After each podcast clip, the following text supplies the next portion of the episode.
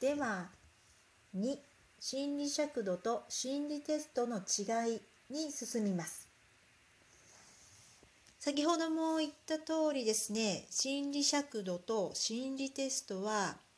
似て非なるものなんですが一般的には混同されていると。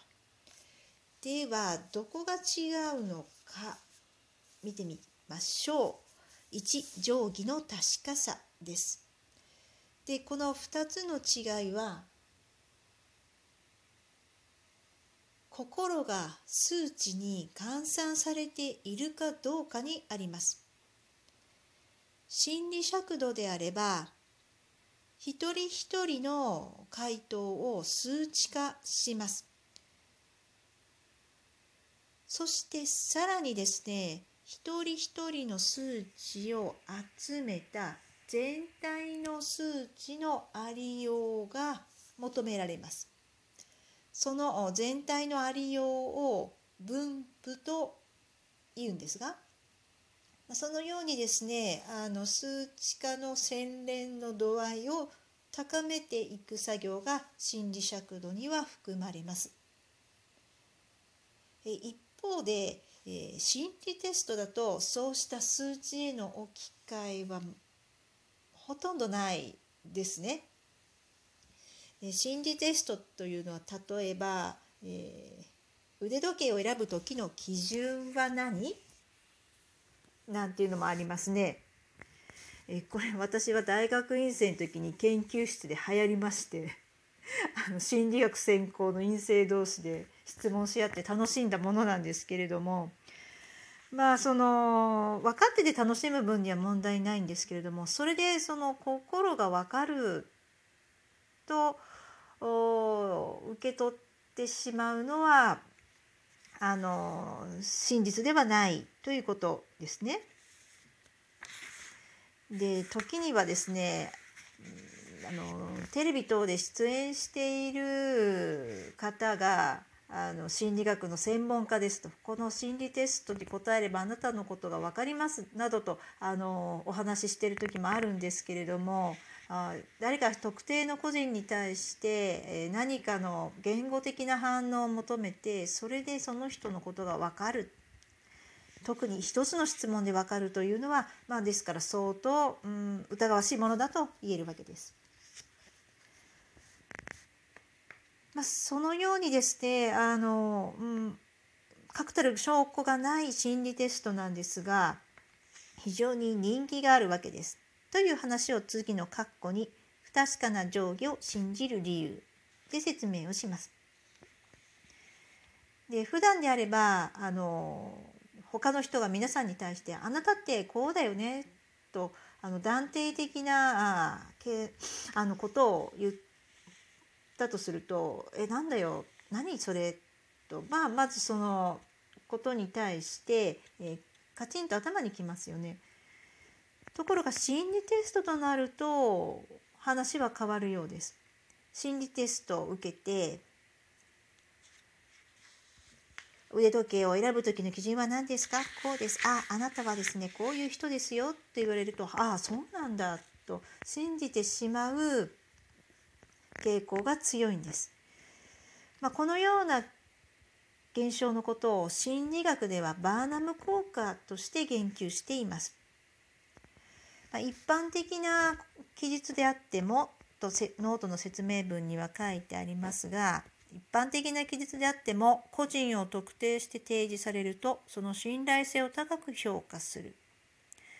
えー、つまりですね、えー、誰にでも当てはまりそうなことであってもあなたってこういう人ですよねとたった一つの質問でもいいので、えー一つの作業を通して提示されると「ああそうなんだうんその通り」と、まあ、受け入れてしまうということですよね。うんどうしてこのようなバーナム効果が生じてしまうのか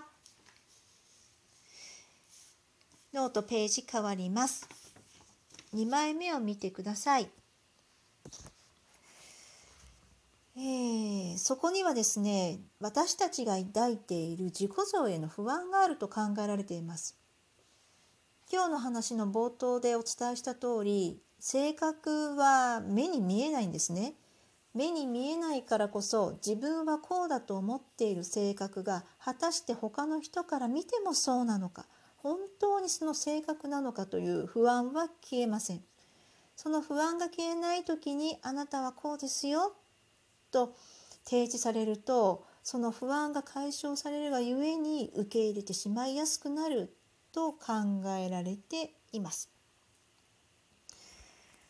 ちなみにですねこのバーナム効果のバーナムとは人の名前です。アメリカの有名な興行師今でいうところのエンターテイナー名前から取っているんですがあの映画好きな人だったら知ってるかな？数年前に「グレイテスト・ショーマン」が公開されたんですけれどもそののモデルとなったのもバーナムです。あの時間暇な時があれば是非そちらの映画も見てください。さて変わってカッコ3に進みますね。確かな定規が使われにくい理由とあります。まあ、確かな定規というのは心理尺度のことなんですけど心理テストよりも、まあ、信頼性が高いと言えるんですが一般的にはあまり普及していないと。インターネットで検索をしても心理テストが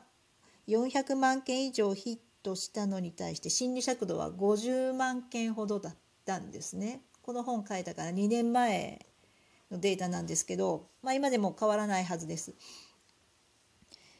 まあ、このように心理テスト人気が強い反対に心理尺度はそれほど人気がないんですけれども、まあ、そこにはもしかしたら数値を扱うこと自体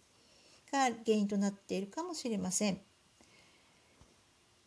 心を数値化することってこうどうしても抵抗感を生じやすいんですよね。また数値化できたとしたってそんなことで自分の性格は分かるはずもないとの反発も起きうるわけです。それに対して心理テストはまあ、あなたはこうですよ数値を使わずに断定をしてもらえると。で、まあ、そういった理由によって心理尺度がなかなか広く行き渡らないということになっているのかな？かなですね、うん、あの断定はできないんですけど、まあ、その数値絡みのことが引っかあの引っかかっているのではないかとあ推測されます。では一旦ここで、え、音声を切ります。